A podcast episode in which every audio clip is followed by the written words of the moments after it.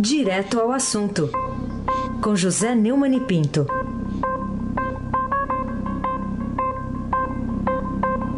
Neumani, bom dia. Bom dia, Raíssa Abac, bem-vindo de volta. Obrigado. Depois da sua folga. Obrigado. Bom dia, Carolina Colim, tintim por tintim. Bom dia, Neumani. Bom dia, Almirante Nelson. Bom dia, Diego Henrique de Carvalho. Bom dia, Moacir Manuel Evangelista Biasi. Bom dia, Clã Bonfim, Emanuel Alice Isadora. Bom dia, ouvinte da Rádio Eldorado, 107,3 FM. Heisen, Abaque, o craque. Bom, quando eu saí de folga, folga de Corpus Christi, não porcos tristes, como alguns fazem questão de dizer. Não, as folgas, Ah. depois da folga do Corpus Christi, Ah. porcos venceram Isso, um brilho e uma virada brilhante. uma brilhante. no- Tá bom. na Arena É, Allianz Parque. muito bem. Tá Aliás, os três gols, né, Ah, é, eu vou pedir que a, a Carolina os homenageie na contagem final deste Ah, programa. pois não. Vai ser, vai ser por isso o 3, então, hoje. É. Então, mas quando eu saí para folga, o, a Petrobras tinha como presidente o Pedro Parente, né? E, e o senhor, que é um menino amostrado, como diz a sua avó, né? Teve o fim de semana inteiro para pensar, né? Então eu posso lhe perguntar agora, o que que levou o Pedro Parente a pedir demissão da Petrobras? Aysen, eu fui aqui no meu computador e descobri que em setembro de 2012 eu li uma reportagem sensacional da Conselho Diegues, na revista Piauí, que era um, um, um diagnóstico sobre o problema do petróleo no Brasil. Esse diagnóstico, eh, eu não conheço a Consuelo, às vezes até a encontrei no seminário e tal, mas nunca lhe perguntei isso, mas eu tenho a impressão de que nasceu de um desabafo do Haroldo Lima, do PCdoB, que era o presidente da Agência Nacional do Petróleo nos governos Lula, e foi demitido pela Dilma.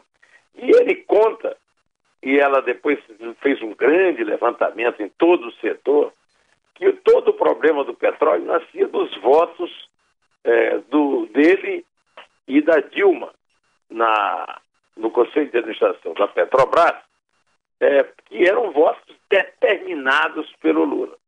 Então, é, desde 2012, quem quisesse se informar sabia que estava sendo armado lá na Petrobras verdadeiro saque ao tesouro, né? uma ida aos cofres. Bom, quando o, o Temer faz parte desse esquema, Lula, Dilma, Temer, PT, MDB na época, hoje MDB. Só que o, o, o Temer, para se segurar no governo, ele fez um, digamos, um pacto com o mercado e pôs na Petrobras o Pedro Parente. O Pedro Parente é um cara que já segurou a barra na da energia, no governo Fernando Henrique, e recuperou as finanças da Petrobras. Agora, você vê, com a queda do Pedro Parente, toda a armação que houve contra ele, depois do, do verdadeiro motim dos caminhoneiros, que como é, lembra o João Domingos, é, na coluna dele no sábado, no Estadão, é, trouxe uma inovação perigosa, né? A proposta da derrubada do governo, se aproveitou para derrubar o Pedro Parente, porque o Pedro Parente tinha recuperado a Petrobras. A Petrobras quase faliu e o Pedro Parente recuperou o dinheiro para ser roubado de novo. Dizer, está havendo na Petrobras a mesma intervenção política que houve no tempo de Dilma e Lula, que quase levou à falência agora, para pegar o dinheiro que foi acumulado, às vezes com o sacrifício da sociedade, pois nós sabemos que muitas vezes o preço do combustível estava, é, aliás, subia todo dia e tal, mas a Petrobras foi recuperada e agora está havendo uma espécie de volta ao saque, pelo menos um planejamento disso. É, foi isso que eu pensei neste fim de semana, depois de reler a brilhante reportagem de Consuelo Diegues em setembro de 2012. Carolina Ecolim, tintim por tintim. E aí é bom a gente lembrar também que durante o fim de semana o litro da gasolina passou de R$ 1,96 para R$ 2,01 nas refinarias, né? Teve uma outra um outro aumento aí, tem uma alta acumulada no mês de 11,29%. Enfim, a gente vai observar, se é que a gente vai observar essa esse desconto no preço do diesel de 46 centavos, como que é o governo, mas a gasolina continua é, aumentando aí, é, preocupando. É, como eu falei na semana passada, enquanto o Heisen se dirigia lá para o Allianz Parque, e você ouviu aqui muito bem, Carolina, é, esse, esse aumento da gasolina mostra, como você lembra aqui agora, mostra que nós somos os deserdados. Nós estamos aqui num leve desespero. Os que consomem gasolina são cidadãos de segunda classe. É, a nobreza agora consome diesel. Bom, e a nomeação do diretor financeiro da estatal, Ivan Monteiro, tido como de confiança do próprio parente, garante essa continuidade do programa de recuperação a que você se referiu na, na resposta anterior também? É, o, o, o Ivan Monteiro faz parte do programa de recuperação, mas também fazia parte da diretoria que saqueou a Petrobras. O Ivan Monteiro foi nomeado pelo Ademir Bendini, o DIDA, né, é, que está preso, que foi presidente do Banco do Brasil é, e que foi é, presidente da Petrobras, e em ambas, as, ambas essas grandes, essas enormes empresas, andou praticando, como diria a pessoa que nomeou o Bendini, né, a dona Dilma Rousseff, mal feitos. Então eu te digo o seguinte, é, o Ademir Bendini era o favorito do mercado para ficar na Petrobras quando o Temer nomeou Pedro Parente. Então o fato de você ser favorito do mercado, mesmo indicado pelo parente, não salva a cara de ninguém. Tanto é que os jornais já publicaram nesse fim de semana ah, algumas suspeitas sobre o desempenho dele. Vamos esperar para ver o que, é que ele faz, não vamos julgar o cara antes de ele começar a administrar. Mas eu continuo dizendo o que sempre disse desde os meus 14 anos, que a, a solução para resolver isso não haver lá na Petrobras é privatizar. E agora está provado é assim, não privatiza porque é preciso juntar dinheiro para os políticos roubarem. Todas as privatizações do Brasil resultaram em benefícios para o contribuinte que deixou de pagar uma conta pesada. A Petrobras mais ainda. E agora está aprovado pela segunda vez. Depois do saque à Petrobras, nós temos agora a volta ao saque da Petrobras. É só esperar para ver. Aí se abaque o craque. Bom, mudando de assunto, Neumann, semana passada teve aquela operação contra fraudes na criação de sindicatos. Por que, que o governo reagiu à ação da Polícia Federal sobre corrupção na concessão de registros sindicais e, e mais, essa suspensão de registro de novos sindicatos resolve o problema de, de uma vez? É, não resolve. O governo, é, vamos dizer assim, provisoriamente, exonerou três suspeitos de cobrar propina. Dois deles são sobrinhos do Jovaí Arantes, que eu lembrei já aqui na semana passada, foi o relator é, do impeachment da Dilma, e é, sub, e, e é, é, o chefão é, do PTB não é mais é, chefão mesmo, não é porque, na verdade, é o Roberto Chefão, mas de qualquer maneira, é um dos beneficiários lá do PTB e continua sendo, e nada acontece com ele, ele tem é, foro privilegiado, e depois, né, é, tio não é parente, né? Lembra do, da campanha do Brizola? É, cunhado não é parente? Lá, cunhado não é parente? Então, pelo visto, sobrinho não é parente, né? Então, é, na verdade, isso demonstra que aquilo aqui é um esquema podre, antigo. Agora, isso, quando você diz que ah, não, é um esquema antigo, como se quisesse é, liberar os atuais políticos de culpa, você está cometendo um erro grave. É um sistema antigo, mas que permanece com os políticos atuais. E é preciso punir os políticos atuais pela permanência da corrupção. Também no Ministério do Trabalho, porque é uma indignidade roubar o trabalhador, como essa gente rouba. Carolina Colim, tintim, por tintim. Na manhã, a manchete do Estadão hoje revela que a receita de sindicatos caiu 88% após a reforma trabalhista, que tornou opcional e não mais obrigatória a tal contribuição sindical. Em que isso afeta a vida do trabalhador? Eu sou um devoto fã do Almir Pazianuto Pinto, que foi ministro do Trabalho e que foi presidente do Tribunal Superior do Trabalho. E o Almir sempre disse o seguinte: o, o, o enriquecimento do sindicato não enriquece o trabalhador, enriquece a cúpula sindical. O que enriquece, o, o, que dá emprego, não enriquece o trabalhador, porque o trabalho não enriquece. Mas o que dá emprego ao trabalhador é o enriquecimento das empresas, porque são as empresas que dão emprego. Os sindicatos dão emprego para os padrinhos, os apadrinhados dos dirigentes sindicais. Então, é, o que é, a queda dessa receita dos sindicatos mostra o fim da ditadura do Estado Novo, que até hoje permanece é, enriquecendo dirigentes sindicais que não prestam contas do dinheiro público que recebem, porque cada trabalhador brasileiro paga um dia do seu, pagava, né? Um dia de trabalho para sustentar uma estrutura sindical da qual muitas vezes ele não faz, na maioria das vezes ele não faz parte. A reforma sindical não criou nenhum problema, a reforma sindical tornou é, opcional uma obrigatoriedade que não tinha nenhuma razão de ser.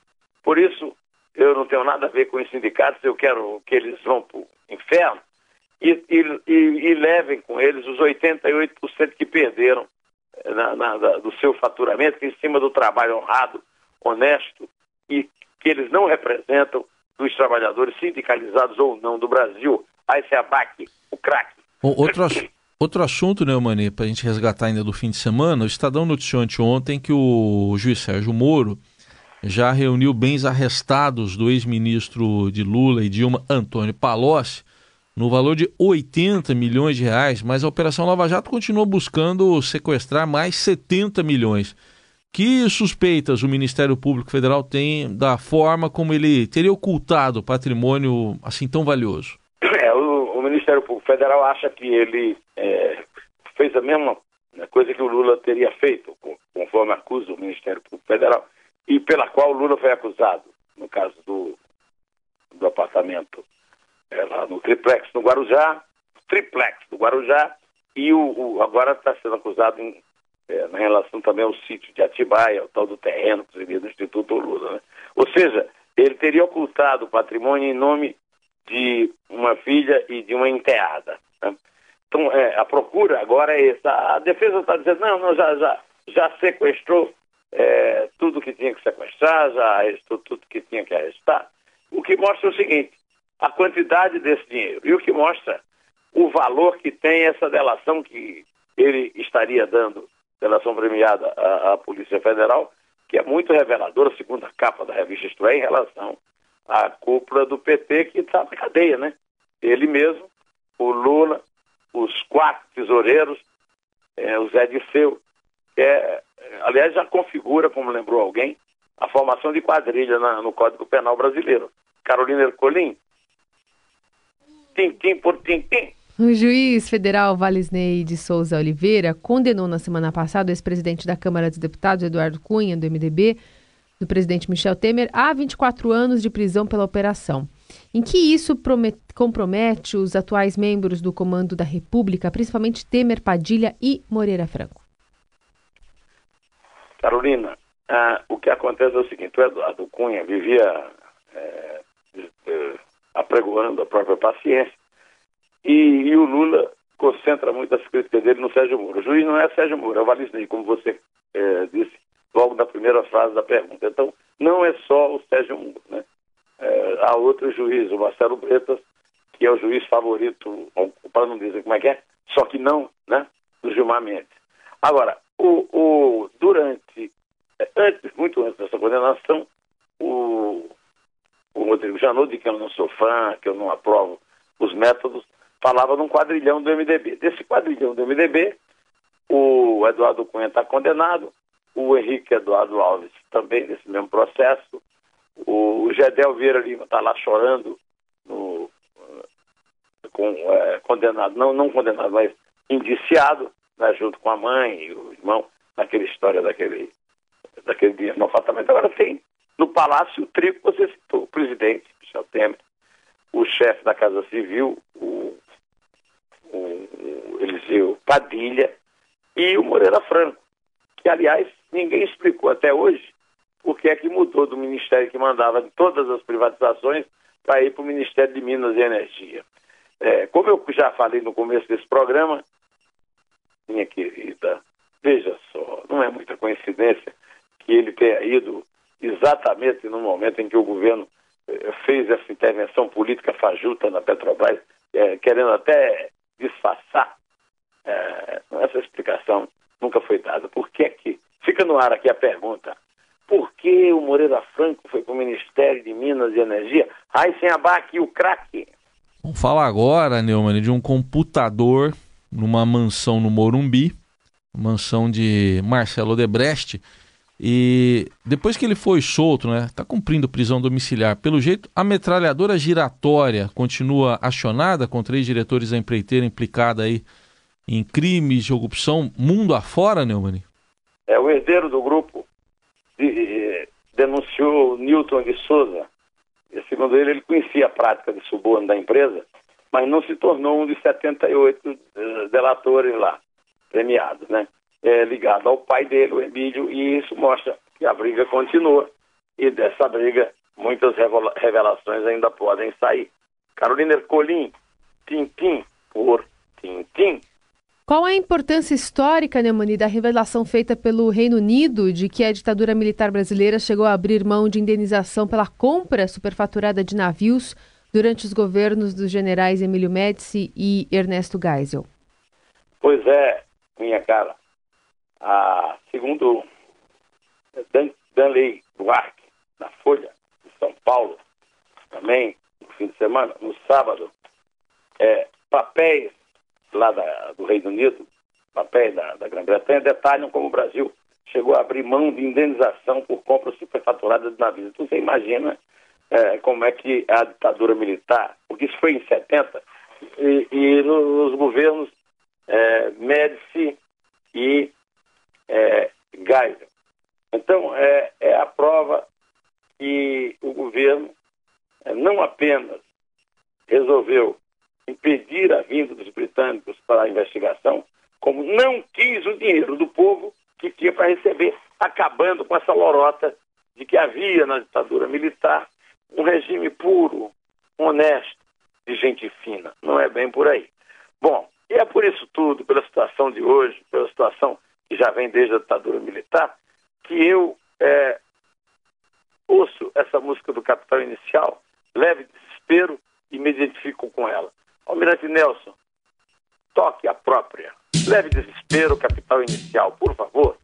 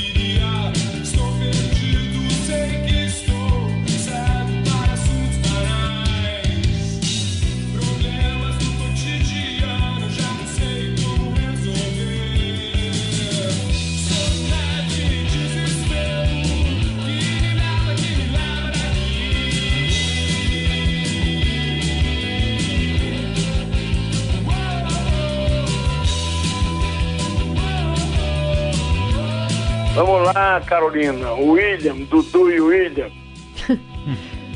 Vamos lá, Neumani. É três. É dois. É um. Em pé.